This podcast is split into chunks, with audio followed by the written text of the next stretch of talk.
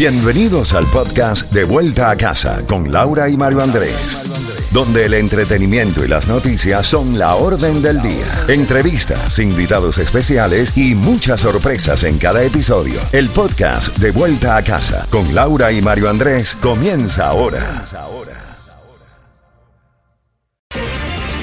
Z92, toda la música y todas las noticias a las en punto y a las y 30 de cada hora. Estás en sintonía de De Vuelta a Casa. Muy buenas tardes. Llegó el fin de semana. Ya se puede decir que es fin de semana. Las 6 con 29 minutitos. Amazon Mario compra empresa de atención médica primaria. Amazon anunció la adquisición de la empresa de atención médica primaria One Medical en una transacción valorada en 3.900 millones de dólares en una nueva expansión de la compañía en los servicios de salud. También en el día de hoy se dio a conocer que Twitter eh, se desplomó Sí, así mismo, desplomó eh, un desplome total de sus ingresos. Twitter reportó hoy una pérdida trimestral y un desplome en ingresos que tomó desprevenido a Wall Street a pesar del aumento del número de usuarios de la plataforma. También hay un brote de meningitis en la Florida. Es grave según las autoridades. Estados Unidos coloca a expresidente paraguayo en la lista de corruptos. También Estados Unidos prohibió la importación de azúcar nicaragüense con aranceles bajos y la famosa marca de autos deportivos Mario Porsche va a fabricar helados y esto es con motivo de la celebración del Día Nacional del Helado en Estados Unidos. Mario.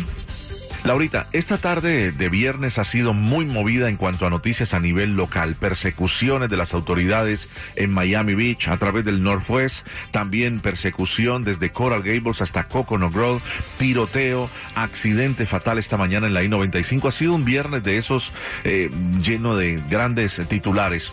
Vamos a empezar contándoles de que la policía ha confirmado en Coral Gables que hay una persona que resultó muerta, que ya tienen bajo custodia a dos hombres en el robo fallido en Coral Gables que llevó a la búsqueda hasta Coconut Grove. La policía da múltiples detalles de cómo se tuvieron que eh, asociar con varias agencias en el vecindario de Coconut Grove para poder dar con la captura de dos sospechosos involucrados en un homicidio en pleno corazón de Coral Gables. Según la policía, que ahora está liderando la investigación del homicidio, la policía de Coral Gables respondió a la avenida 10 de Aragón después de las eh, 1, 1 y 30 cuando un hombre fue asesinado a tiros en un intento fallido de robo. La policía entonces cerró varias calles en Coral Gables, cerca de Burr y la 27, una de las áreas más concurridas que atraviesa la US One. Por allí habrían escapado los hombres mientras buscaban a los sospechosos. La policía del condado Miami-Dade, la de Coral Gables, la de la ciudad de Miami, participaron en la búsqueda utilizando múltiples unidades especializadas eh, para poder dar con este paradero, incluso helicópteros. En una conferencia de prensa, eso después de la una y 30 de la tarde, la policía confirmó que los oficiales detuvieron a dos sospechosos. No se ha revelado la identidad de la víctima, pero sí se habla de que fue un, eh, un asalto, un robo frustrado. Desafortunadamente, la persona que iban a asaltar murió tiroteada. Tuve la oportunidad de ver una entrevista con uno de los agentes eh, del Departamento de Policía y dijo, estamos asombrados de que esto ocurra en esta área. En pleno corazón de Coral Gables. Y en eh, plena luz del día. Si tú me lo dices, yo estaba anoche cenando con mi señora esposa y una, y una pareja a tres cuadras del lugar, porque es una zona donde tú te comes un helado, caminas con los niños. En la esquina venden helado, Eh, donde ocurrió el hecho. Exactamente, Miracle Mile, allí mismo, una, una zona muy pero muy central. Muy lamentable lo que está sucediendo, la violencia está rampante. Esta mañana una persona, un hombre, ah, perdió la vida en la I-95 rumbo sur en un accidente fatal. No han revelado la identidad de la persona. La I-95 sur fue caótica para las personas que tenían que bajar hasta el downtown de la ciudad de Miami para empezar su día de trabajo eh, porque estuvo cerrada por varias horas. Vamos a noticias nacionales. La Casa Blanca dio a conocer el reporte médico que indica que el presidente Biden tuvo fiebre anoche. Luego que dio positivo de la prueba de coronavirus, tuvo temperatura, de- decimos fiebre, pero 99.4.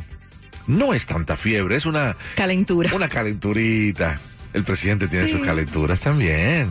Sí, fiebre como tal es, Sí, no, es todos- 101. Sí, y ahí ya la cosa No, se 102, complica. hay que correr. Hay que correr, ¿verdad? Ya, ya es complicado, ¿no? Y nosotros lo decimos por la experiencia con los niños, ¿no? niños, sí. Eh, dale un baño, ponlo en la bañera rapidito y para que le baje la temperatura y como tal.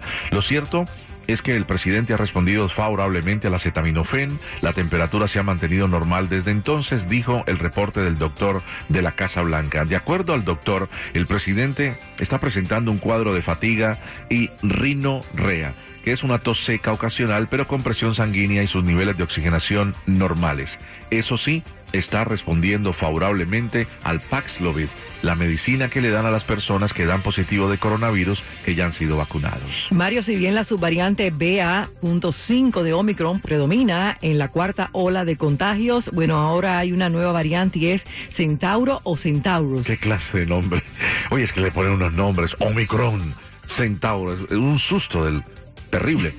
Ya es mayoritaria en la India. Eso, pero también se ha extendido a otros países, entre ellos Australia, Canadá, Alemania, Nueva Zelanda, Reino Unido, Israel y Estados Unidos. Ya está presente Centauro o Centauros en los Estados Unidos. La comunidad científica, ante este nuevo surgimiento, cree que y vaticina que el predominio de Centauro va a ser en el mundo, una mutuación del BA2 .75, una variante del coronavirus que multiplicaría los niveles de extensión y capacidad de contagio respecto a los de Omicron. Hay que recordar que hay más de 11 mil casos de coronavirus en el estado de la Florida, 26 personas promedio han muerto cada semana en el estado de la Florida. Y vamos a cerrar este segmento de las noticias más importantes de esta tarde. Los precios del petróleo cayeron ayer tras el repunte de las reservas de gasolina en los Estados Unidos que puso en evidencia una merma en la demanda cuando la producción de crudo se reanuda en Libia. El barril de el Brent para entrega en septiembre cayó 2,86 a 103 dólares. Quiere decir esto, los precios a futuro. La Agencia Norteamericana de Información sobre Energía anunció un alza inesperada en las reservas comerciales de gasolina que se han ubicado en más de 3,5 millones de barriles, tres veces lo anticipado por el mercado. Si hay mayor producción, y hay menos consumo, menos demanda y mayor producción, los precios bajan porque tienen mucho, mucho eh, material para vender, entonces los precios creemos que van a seguir bajando. Han dicho los especialistas en economía, eso sí, que no esperemos que bajen tanto como 2 o 2 dólares con 50 el barril. Bueno, vamos ahora al 305-550-9200 buscando esa llamada ganadora para el juego de los Marlins con los Mex. Es viernes. Felicitaciones a todos los ganadores de esta semana, que hay muchos eventos, incluido el Festival Independencia de Colombia mañana y el domingo. Bendito el lugar el motivo de estar ahí.